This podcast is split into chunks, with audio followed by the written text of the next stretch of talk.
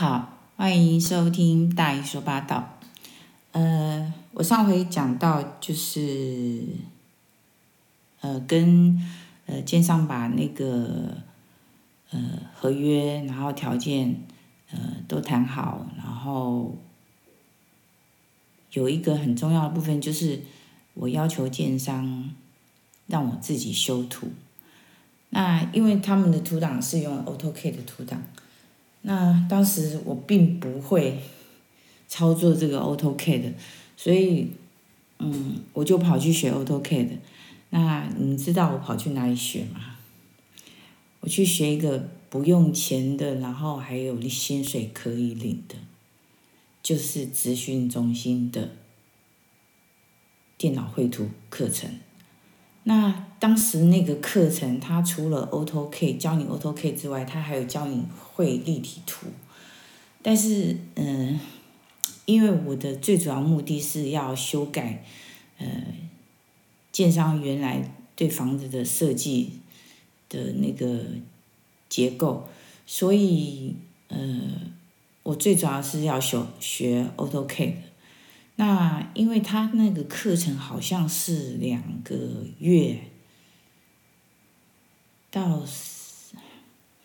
大概十周的课程吧。那反正我就是呃，就去报名参与了这课程，然后，但是方呃蛮严格的，就是每天早上八点半一定要到，然后下午五点还是五点半下课，然后不能。迟到也不能早退，然后好像一个月请假顶多只能请假一天，这样子的状态下，然后他还会给你薪水，大概是一万两千二左右的薪水。呃，虽然那个上课的那个，呃，我自己是觉得老师的那个进度很赶，就是很快。但是好在就是我回到家里，我都有练习，然后都有那个事先去做呃预习跟练习，所以其实呃，AutoCAD 学 AutoCAD 并不难，你只要背好那几个重要的那个那个操作键，嗯、就可以上手了。那。其实那个课程最主要是训练我们去参加那个证照考试，AutoCAD 的证照考试，还有那个立体绘图的证照考试。但是那不是我的目的，我的目的只是要修改我的建筑图。所以，呃，那时候，呃，AutoCAD 上完之后，我没有，我没有再继续上那个立体绘图的课程，所以我大概领了一个月的薪水吧。也就是说，我没有花半毛钱，我还领了一万两千多块。那那个一样两千多块，就当当做是我去上课的停车费吧。因为我去上课，那没有办法免费停车啊，所以上课的那个一整天下来，那个停车费其实也好几百块了。所以就是这样子，呃，等于是我免费去上了这堂课。那。我就把我的图从原来建上的图，它是呃房子是比较长比较直，然后那我就把它改成横的比较短。那因为我的地形结构我必须要这样子改，要不然我我的大门一打开就就距离围墙很近，所以我就往内缩了，把整个结构改了，然后多出一个玄关。那个玄关大概有两两平左右，两平多，所以我自己是认为我赚到那个玄关啦，因为呃，我我的房子在整个社区来说，我的房子高度也比他们高，然后呢，坪数好像也比他们大。就是每一层楼都比他们大一些，然后再加上我运用的空间也比他们多，所以基本上呃，我觉得我买这个房子真的是很划算，嗯、呃，然后再加上我的装潢结构，呃，就是装潢的那个我是用美式的方式装潢，所以整个是用嗯、呃、开开场的空间去做设计。然后因为我没有那种风水观呢，比如说什么大门打开看到炉灶啊这些，我都没有这种观念。那呃，因为我觉得这种太多太多缺失，就是说太多那种呃。值得人家存疑的那种点太多了，比如说你大楼打开不能看到炉灶，那请问你后门打开可以看到炉灶吗？我我不知道这这就是有没有关联性，所以基本上我对风水是，我觉得是一个无稽之谈呐，好，呃，或许你们觉得是这样，但是。呃，我觉得是一个无稽之谈，这是第一个。第二个是说，嗯，人总是在低潮的时候会去找算命的，然后人，人总是在低潮的时候会去找风水师，然后人总是在低潮的时候会去找神，因为他祈求心灵的寄托，有一个依靠，才不会彷徨。所以，呃。我对房子整个空间利用，我是比较，呃，就是尽全力的让它完全没有浪费的空间。那我在楼下，呃，厨房的后面，我设计了一个储藏室，呃，专门就是放，呃，厨，呃，就是厨房一些干燥的食物，还有一些厨具的，就是。厨房要用的用品，平常可能不常用的，我就放在那个储藏室。啊，干粮或者是那个药品，家里的药品，还有我的全家的一鞋橱，我也是放在储藏室里面。因为我们进出后门，就是我们自己是有进出后门比较方便，比较不会淋到雨，所以我们以进出后门为原则，然后。鞋子就设计在后门，鞋橱就设计在后门那里，然后呃，就这样子。我记得是在八月二号的时候，九十九年的八月二号我搬进来这个房子里面。然后呢，旧房子那时候，哎，也没有，当时也没有急着想要处理它，一直到第二年才想说好来把好把它好好来处理。嗯，所以就找了中介来帮我处理这个房子。嗯，那时候就是呃，中介并没有卖掉我的房子，反而是呃，我的我的保姆的关系，然后我把这房子卖掉。嗯，应该要怎么说？就是说，呃。也算是一个缘分哈，买我的房子是我母亲同事的孩子，那因为他跟我保姆认识，然后他在陪同他朋友看房子的过程中看到我的房子，所以他蛮中意我的房子，所以他就跟我的保姆联系，说认不认人，说因为我们。我们我保姆的房子就跟我的房子是同一排，我是第一间，他是最后一间，所以，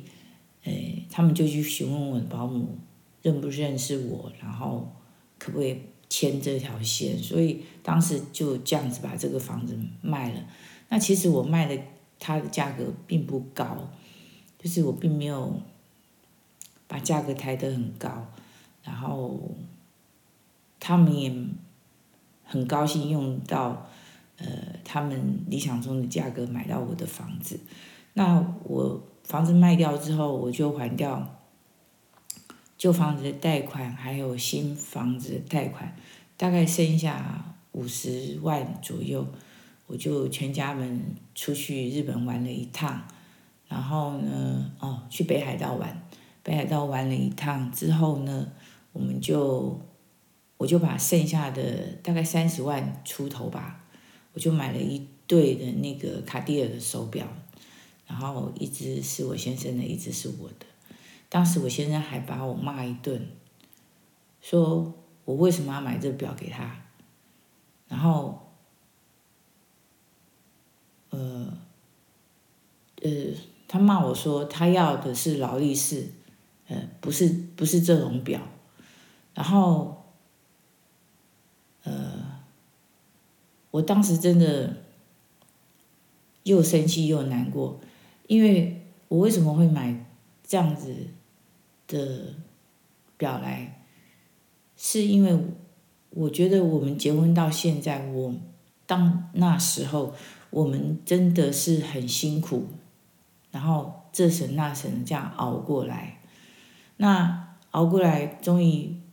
没有贷款了。我觉得我要给我自己一个很好的犒赏。那卡地亚的表是我一直很喜欢的表，所以我就买了卡地尔这只对表。可是我先生就跟我。爸爸那个年代的人一样，他的他只认识劳力士，就像车车子他，他只认识 Benz，好，然后他认为劳力士才是最好的表，哎，最最上的表。可是劳力士对我来说，我就我觉得它是，呃，又怂又又怂吧吧的表，就是我觉得。他们男人不在乎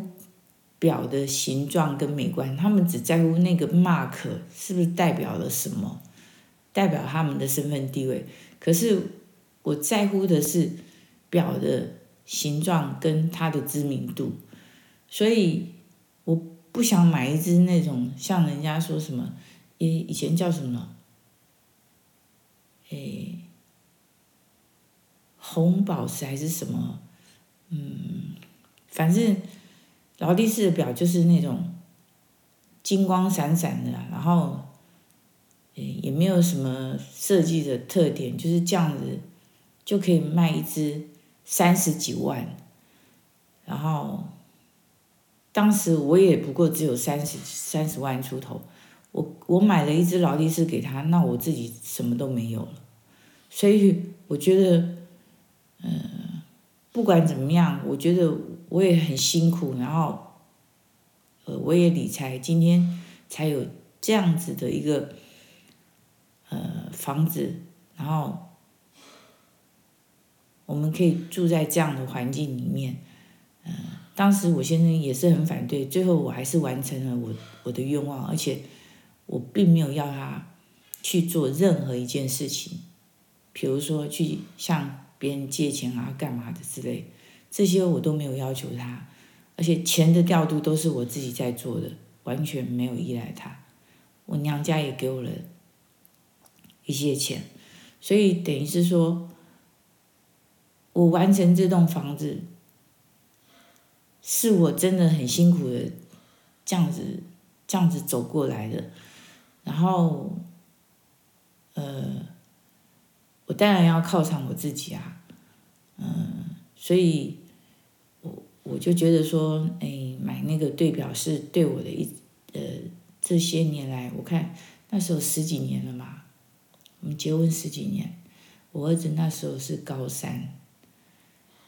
所以等于我们结婚十八年左右，十八九年左右，我们我们终于有一栋，呃，像样的房子了，然后呢，而且是没有负债，这是很大的重点。所以，呃，从那时候开始，大概事隔半年，我们过了一个一段蛮奢华的日子，就是常常上台北吃好料，然后就这样子。我发现不行啊，不能再这样下去啊！再这样下去，我们根本没有存到钱啊。那我老的时候怎么办？我要靠什么为生？我先生没有工作的话，我要靠什么为生？我们还有，呃，以平均寿命来说，现在男孩子是八十岁，女孩子是八十五岁。以这样平均寿命来说，从我先生退休到到八十五岁之间，还有二十年要活哎，这二十年我们怎么生活啊？所以我就跟我先生讲说，不行，我们不能再这样过日子了，我要去订一栋房子，然后我们开始存钱。这就是我在之前告诉你们的一个观念，你你不要说手边上存了多少，有多少钱你才去做定存，你就当买房子是一个定存，然后你一直在补，比如说这栋房子是一千五百万，然后你就把它定下来了，然后剩下的钱就是一直一直存进去，有钱就存进去，有钱就存进去，等你存到这个一千五百万存满了以后呢，你的房子可能已经变成三千万，好，所以实际上它比银行定存的效果还要来得好。这就是我鼓励大家买房资产，因为这为了老年生活，大不了你在老的时候把这房子卖掉，你还可以活活到你 over 为止，呃，经济状况都都是蛮充裕的，所以呃。那时候我就看到一间店面，我就定了。其实我当时真的是也很很，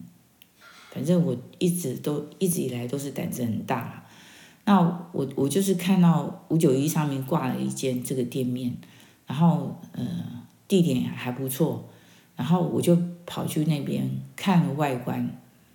然后周遭的环境。我根本就没有进房子里面去看，那房子看起来屋况不怎么样，很旧的房子。可是我觉得我的房，我的这个这个看到这个房子点是不错的点，所以我就直接把中介叫来，然后就对他开了价格，好，然后中介问我要不要看房子，我就说不用。我当时也是笨笨的，就说。就看你也是这样啊，房子不是就就那个样子嘛，店面式房子不就那个样子嘛？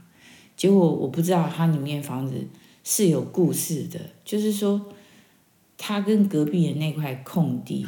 其实原来是同一个屋主的，所以他们在搭建的时候，我这栋洋房在后面的地方有凹进来，就是有凹进来，然后为了配合跟隔壁。的房子，呃，在一起，然后他种中间种了一棵龙眼树，然后再加上说后面他们互相搭建了共同使用的那个卫浴设备，所以这个房子实际上它并不是从头直到直到尾，而是呃中间有稍微凹了一个大概三十公分的。就是有内缩三十公分左右的的空间，然后，呃，就是搭建那个两边的卫浴。那因为当时他们是一家人，所以就这样子做了。可是我在买房子的时候，我并不知道是这样子。嗯、后来买了也也想也就算了，就就已经买了。然后，呃。就在我买的不买后不到一年的时间，大概嗯八个月左右的时间，隔壁的土地他要卖，就买方出现了，就是一一个眼科医生，然后呢，他也想连同我这块一起买下来，那我当时就想说，嗯。奢侈税又推出来了，然后实价登录也推出来了。那我当时在买这房子的时候，并没有奢侈税，也没有实价登录。然后现在有了实价登录，又有奢侈税，这样推出来，我想说，呃，我就跟中介讲，我说，呃，奢侈税我不缴，然后中介费我也不缴，反正我是拿一一千八百万就对了。然后。对方也答应了，所以我们就签约了。签约之后，他就跟我讲说，他没有看过我的房子，他进去里面看。我也 OK 啊，我就让他进去里面看。然后结果他进去里面看了之后，就隔天就跟我联络说，他要再找我谈。好，那找我谈无非是杀价嘛，因为约已经签了嘛。那我就跟他讲说，我说我给你两条路走，一条就是。你继续履约，我不可能接受杀价的。好，第二条就是，我当做这个合约没有签成，就是没有这个合约，我也不，我也不扣押你这个定金两百万。好，那你考虑一下。然后，其实中介一定在怪我，就是说我怎么会开出这样的条件，对他们来说是一个很大的损失。因为对方如果违约的话，等于是说他要付四百万给我跟中介，但是我却跟他讲说，我不要了。那当时为什么我会这样子？是因为我考虑到奢侈税才刚推出来，我就缴了这么重的奢侈税。我记得好像三百万左右吧，我就缴了这么重的奢侈税，那国税局一定会想说，我怎么会这么这么的勇敢，呃，去缴这个奢侈税呢？呃，就代表说我应该是成本很低，然后赚了蛮多，我我就怕国税局查我。所以我就想说，房子反正这个房子放着，那我就当成在定存它好了，我就没有想很多。反正放着它一定会增值，我就跟对方讲说，要不然你就买下来，要不然你就退掉这个，我们我们就当成没有签这个合约。就对方也愣住了，然后呢，两夫妻对看一下，最后就说：“好吧，那就当做没签这个约。”可是我发现他可能事后也后悔了，因为他的构想是他需要这两栋两块地来盖一栋大栋的那个诊所。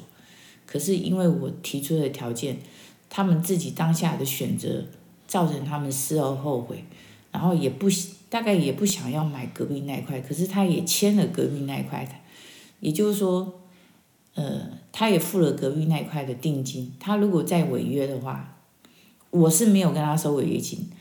然后我就把他的定金退还给他。可是隔壁不见得会把定金退还给他，所以他当时，